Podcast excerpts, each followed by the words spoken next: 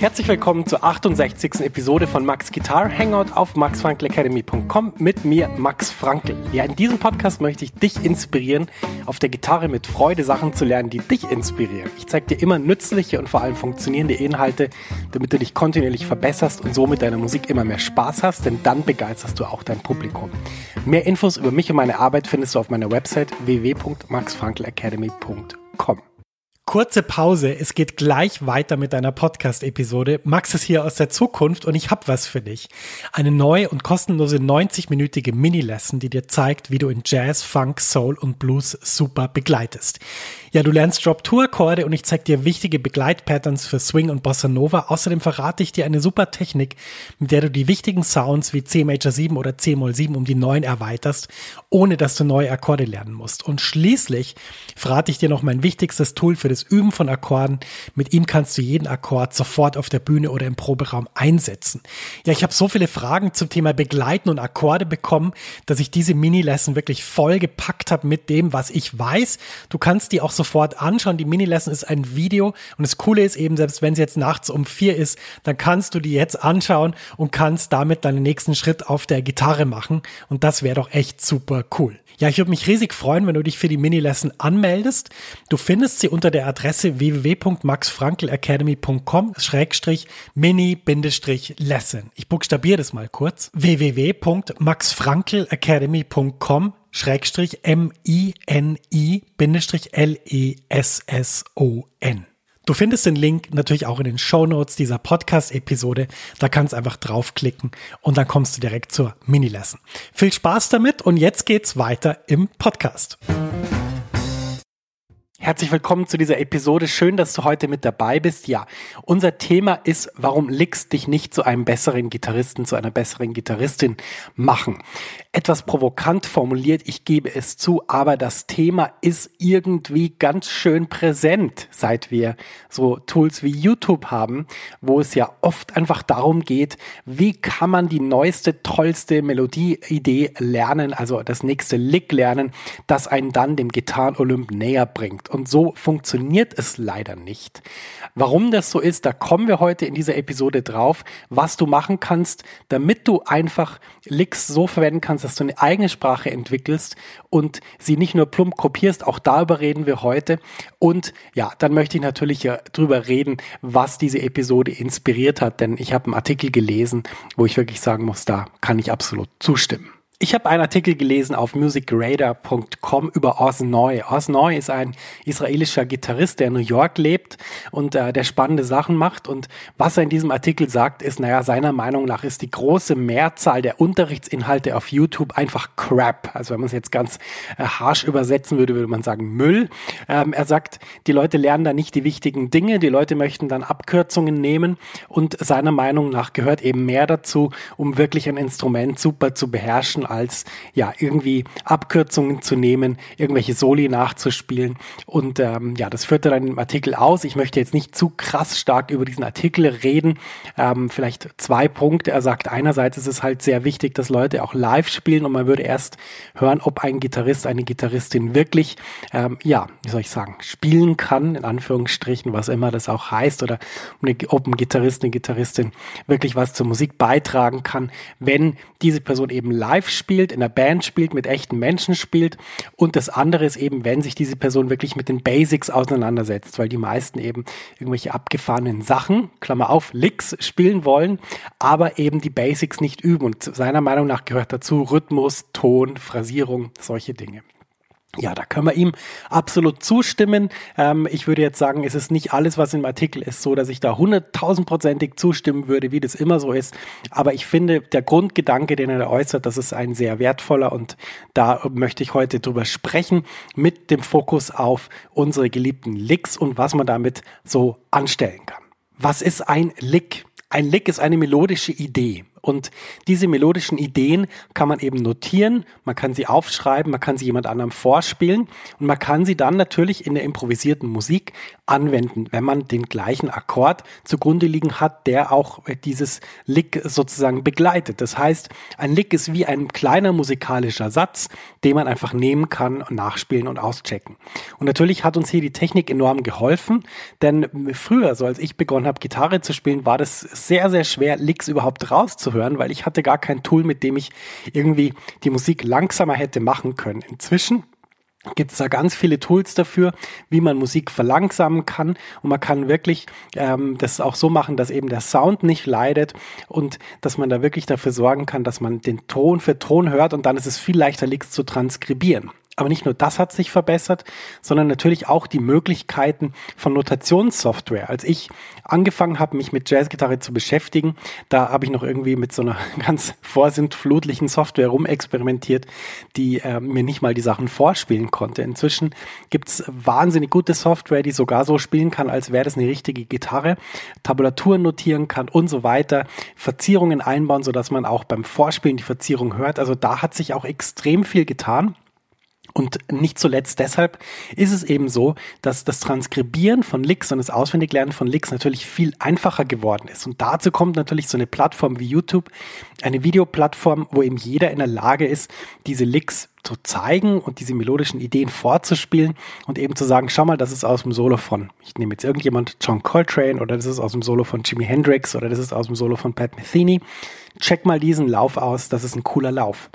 Und das ist ein Lick, das ist eine melodische Idee, die wir sozusagen weitergeben, eine melodische Idee, für die wir uns interessieren.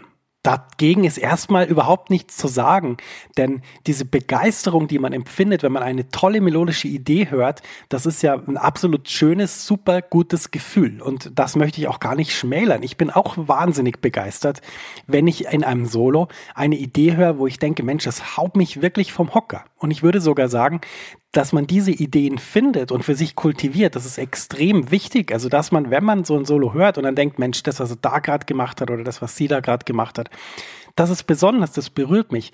Bitte unbedingt diese Stellen sich notieren, diese Stellen auschecken und dann auch natürlich diese Stellen lernen. Aber die Frage ist eben, was lernt man und wie geht man dann damit vor, dass man eben eine eigene Stimme entwickelt. Und darüber möchte ich jetzt gleich sprechen. Bevor wir jetzt darüber reden, wie man Licks so verwendet, dass sie wirklich etwas zum eigenen Spiel beitragen, dass sie ein großer Faktor dafür werden, dass man wirklich eine eigene spannende Stimme entwickelt, möchte ich erstmal darüber reden, wie Licks normalerweise verwendet werden. Ja, du kennst es auch. Wahrscheinlich bist du öfter mal beim Bäcker und holst da irgendwas. Und jetzt stellst du dir mal vor, du würdest äh, nicht so bestellen, wie du immer bestellst. Normalerweise sagst du, guten Tag, ähm, möchte gern heute zwei Brötchen sondern du stellst dir jetzt mal vor, du würdest das ganz anders formulieren und du würdest ein anderes Timbre verwenden. Du würdest zum Beispiel sagen, guten Tag, ich möchte zwei Brötchen.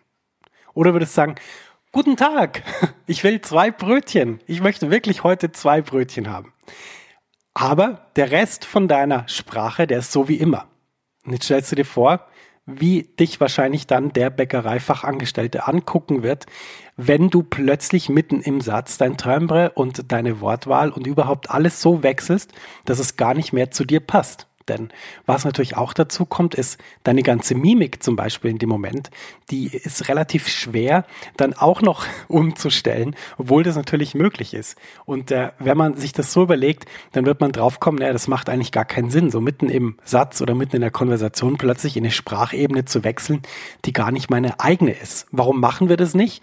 Naja, weil wir da die unmittelbare Reaktion unseres Gegenüber lesen können als Menschen und merken, hm, irgendwas ist hier komisch. Ich glaube, der Mensch ist gerade verwirrt. Der weiß gerade nicht, was das soll. Der weiß nicht, warum ich das gerade gemacht habe. Und ähm, dann fühle ich mich irgendwie auch nicht so ganz wohl. In der Musik haben wir aber gar kein Problem damit. In der Musik, da spielen wir einfach unser Solo und dann in Takt 14 auf die 3 und da beginnt plötzlich dieses Pat Metheny Monster Lick, das dann bis Takt 16 dauert, mit durchgehenden Sechzehnteln. Äh, natürlich nicht ganz so gut wie er, natürlich auch nicht ganz so gut in Time wie er, natürlich auch nicht mit seinem Sound. Und danach spielen wir wieder normal weiter, so wie wir halt spielen. Und äh, dann, ja, erwarten wir, dass das Publikum dann sagt, ah, das war echt, das war echt ein geiles Solo, weil das, dieses eine Lick da, das war wirklich toll. Ja, du hörst es schon, so funktioniert das leider nicht. Und der Grund, warum wir das in der Bäckerei nicht machen, ist, weil es nicht authentisch ist. Denn Menschen versuchen authentisch zu kommunizieren, zumindest in dem Moment, wo sie andere nicht täuschen wollen. Und selbst wenn sie andere täuschen wollen, dann versuchen sie halt auch authentisch in dieser Situation zu kommunizieren, das heißt zusammenhängend, so dass das alles aus einem Guss ist und eben nicht einen Satz zu verwenden, der ganz, ganz anders klingt als alle anderen. Ja, ich weiß, Vergleiche hinken immer ein bisschen. Ich weiß, das ist auch das große Dilemma von meinem Leben, dass ich immer versuche, Vergleiche zu finden, die dann nicht ganz hundertprozentig aufgehen. Ich weiß, äh, das Thema Sprache, gesprochene Sprache, musikalische Sprache, Licks, so ganz einfach lässt es sich eben nicht vergleichen. Aber ich hoffe, dass du die Idee verstanden hast, die ich rüberbringen wollte in diesem Beispiel. Wenn wir uns jetzt damit beschäftigen, wie man Licks eben verwenden kann, dass es total Sinn macht, dass sie die eigene Sprache bereichern, dann müssen wir ein paar Aspekte beachten. Das erste habe ich schon anklingen lassen. Wenn wir Licks lernen, wenn wir Licks verwenden wollen, dann bitte die lernen, die uns wirklich umhauen. Nicht irgendwelche lernen, die irgendwie in irgendeinem Workshop äh, jemand gezeigt hat oder in irgendeinem Heft, wo wir gerade die Transkription da haben, sondern dann bitte einfach Musik hören und schauen, was haut mich wirklich um, was begeistert mich so, dass ich das auch für mein Spiel kultivieren will. Das ist mal das Erste. Das ist die erste wichtige Voraussetzung und die wird oft halt vernachlässigt, weil man irgendwelche Licks lernt, wo irgendjemand sagt, lern mal dieses Lick, dieses 251-Lick brauchst du jetzt. Aber ich denke, ohne diese eigene Begeisterung, dass man da wirklich was gefunden hat, was einen vollkommen umhaut, ähm, ja, wird das einfach nicht so, so was Gutes. Und äh, das sagt nicht nur ich, sondern auch Pat Metheny in seinem Songbook als äh, Vorwort oder ich glaube nach den äh, Stücken sind äh, ganz viele Zitate und eins davon ist eben auch das, lern die Sachen, die dich wirklich umhauen. Wenn wir dann einen Lick gefunden haben, wo wir wirklich sagen, Mensch, das haut mich total um, das begeistert mich total, dann natürlich lern das so gut wie es geht. Schau dir den Fingersatz an. Schau dir an, wie das Timbre von diesem Lick ist. Schau dir an, wie, ja, wie, wie phrasiert dieser Mensch dieses Lick. Wie, wie klingt es? Wie ist der Sound? Versuch alles so gut wie möglich zu kopieren und zu benehmen. Daran ist überhaupt nichts Schlechtes. Wie gesagt, mir geht's gar nicht darum, dass man Licks nicht kopieren sollte, sondern mir geht's darum, wie kommt man mit Licks zu einer eigenen Sprache? Das ist das wichtige Thema. Also, wenn du dieses Lick komplett super gelernt hast, dann spiel's mit. Mit der Aufnahme freu dich, dass du in der Lage bist, so etwas auf dem Gitarrenhals zu spielen.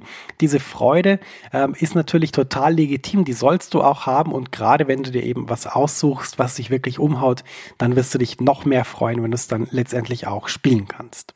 Der nächste Schritt ist der allerwichtigste. Und den thematisieren wir auch in meinem Online-Kurs Werde zum Jazz-Gitarrenhelden. Im ganzen zweiten Modul beschäftigen wir uns zu großen Teilen genau mit dieser Idee. Die Idee ist, wenn wir eine melodische Phrase gefunden haben, die uns wirklich umhaut, die uns wirklich gefällt, dann müssen wir sie eben analysieren. Dann müssen wir schauen, was passiert hier inhaltlich. Das ist extrem wichtig. Was macht der auf der Gitarre? Was macht die auf der Gitarre, dass das besonders klingt?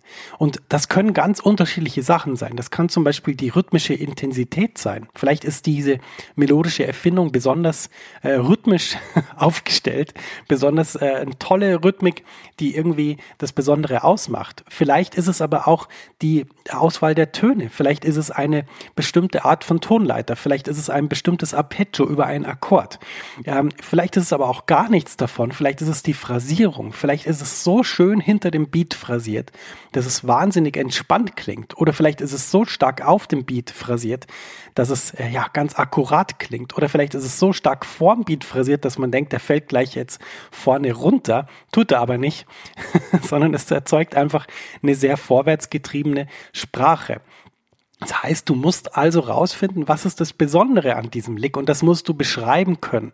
Das musst du analysieren können. Und wenn du äh, selber alleine nicht drauf kommst, dann nimm das mit zu deinem Lehrer, zu deiner Lehrerin. Sag einfach, Mensch, was ist denn das Besondere an diesem Ding? Frag andere Musiker und Musikerinnen, was ist das Besondere an diesem Lick? Kannst du mir das erklären? Kannst du mir das zeigen?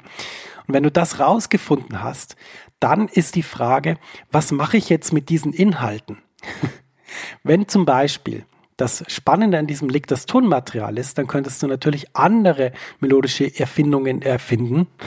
Eine Wiederholung, aber okay, das lassen wir durchgehen.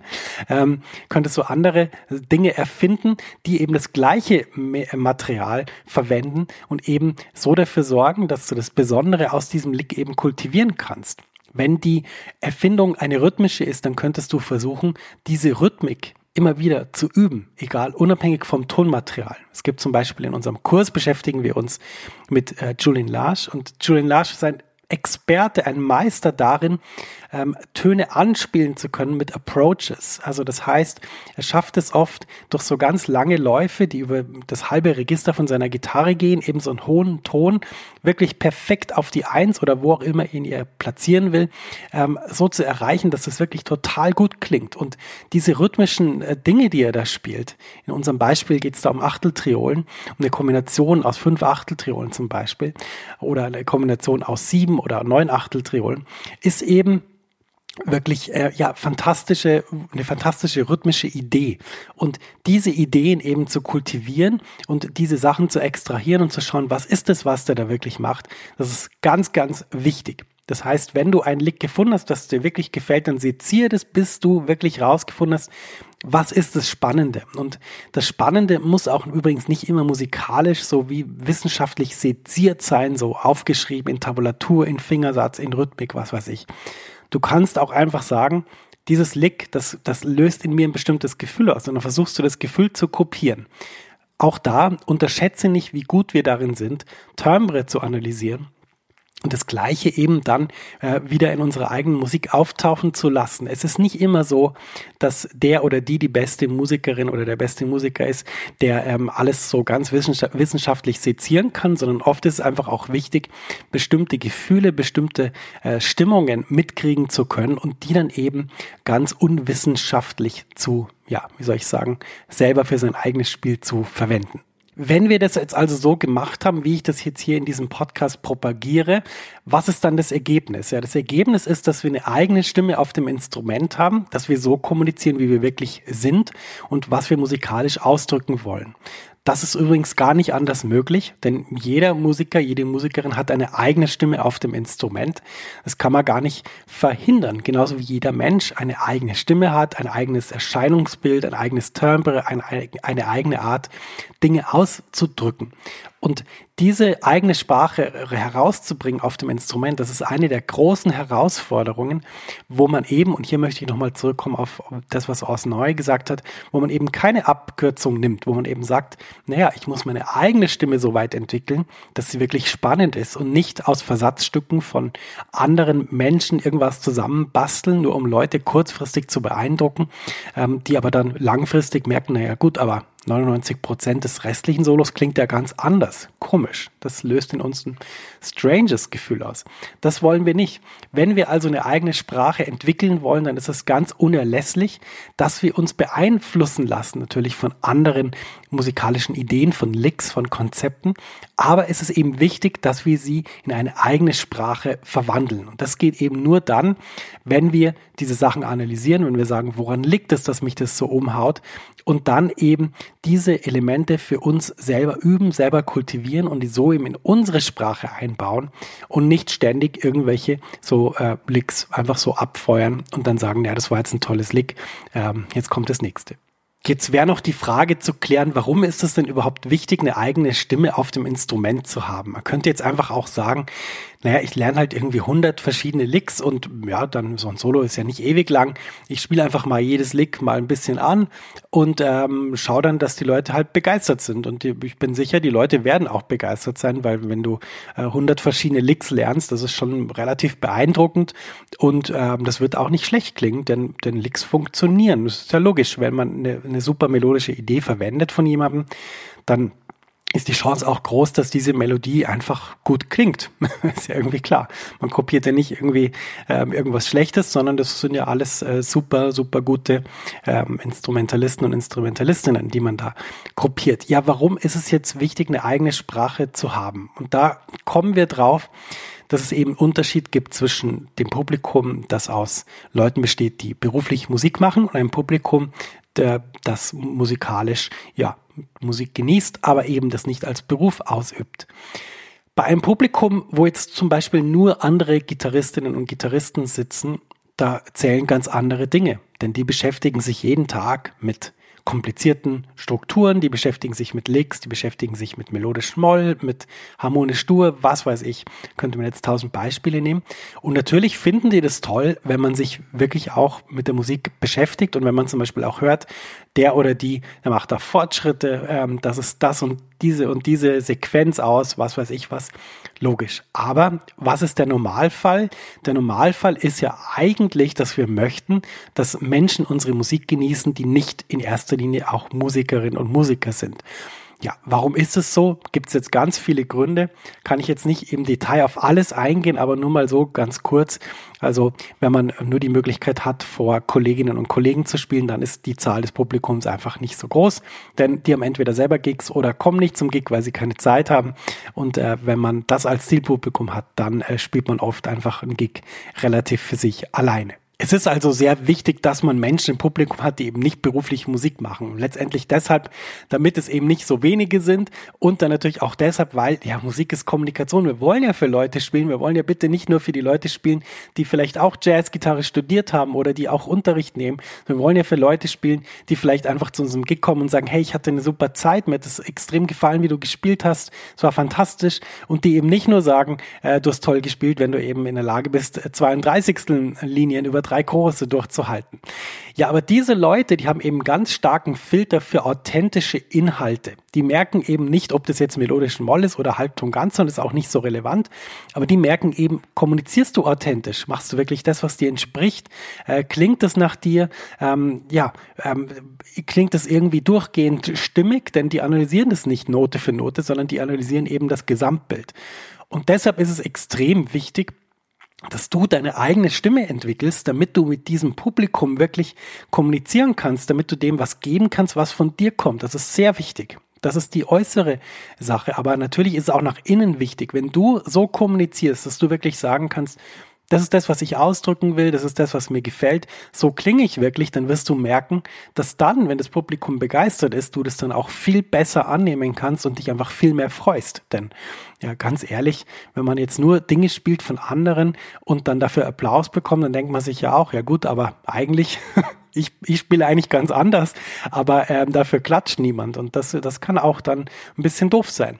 Insofern es ist es sehr wichtig, dass man seine eigene Stimme entwickelt und das kann man natürlich mit Licks machen, denn man nimmt diese Licks und man seziert sie und man baut sie in seine eigene Sprache so ein, dass man sie eben dann, ähm, ja, wie soll ich sagen, dass man informiert von diesen Licks spielt, aber eben sie nicht eins zu eins kopiert. Und das ist meiner Meinung nach der Königsweg, ähm, ich würde mich sehr freuen zu erfahren, was du darüber denkst. Du kannst das natürlich kommentieren in der Facebook-Gruppe Jazzgitarrenhelden oder schickst mir einfach eine E-Mail max at maxfrankelacademy.com. Würde mich sehr freuen. Das Fazit der heutigen Episode ist also, Licks sind wunderbare melodische Ideen, wenn man sie richtig verwendet. Das heißt, erstmal muss man sie wirklich sehr gut lernen. Dann kommt es darauf an, dass man wirklich schaut, was ist da drin, was kann ich für mich und für meine Musik benutzen und dann eben diese Sachen so zu üben, dass sie in der eigenen Musik auftauchen und dass man eben nicht plump irgendwelche melodischen Ideen von anderen kopiert, sondern dass man schaut, dass das zu der eigenen authentischen Sprache dazu kommt. Und wenn man das so macht, dann sind Licks ja Quelle von ganz, ganz tollen Dingen, die man eben lernen kann. Das war die 68. Episode von Max Guitar Hangout. Ja, wenn dir diese Episode gefallen hat, dann würde ich mich riesig freuen, wenn du die mit jemandem teilst. Du kannst eine kurze E-Mail schreiben, eine Facebook-Nachricht auf WhatsApp, äh, wenn du den Link zu dieser Episode finden willst. Also ist ganz, ganz einfach. Zum Beispiel bei iTunes findet man den Link ganz einfach. Bei der Episodenbeschreibung rechts gibt es so einen Pfeil, da kann man den Link kopieren. Bei Spotify geht es auch ähnlich. Da sind es, glaube ich, so Punkte. Und sonst ist es auch ganz einfach, wenn du einfach auf meine Webseite gehst, www.max maxfunkelacademy.com und dann einfach oben auf Podcast und dann siehst du gleich die aktuellste Episode. Ja, wie immer möchte ich am Ende den Hinweis geben auf meine Facebook-Gruppe Jazz Gitarren Helden effektiv und mit Spaß Gitarren lernen. Das ist eine wachsende Community, die sich immer gegenseitig bei schwierigen Fragen oder Themen hilft. Ich bin natürlich auch dabei und helfe wirklich, wo ich kann.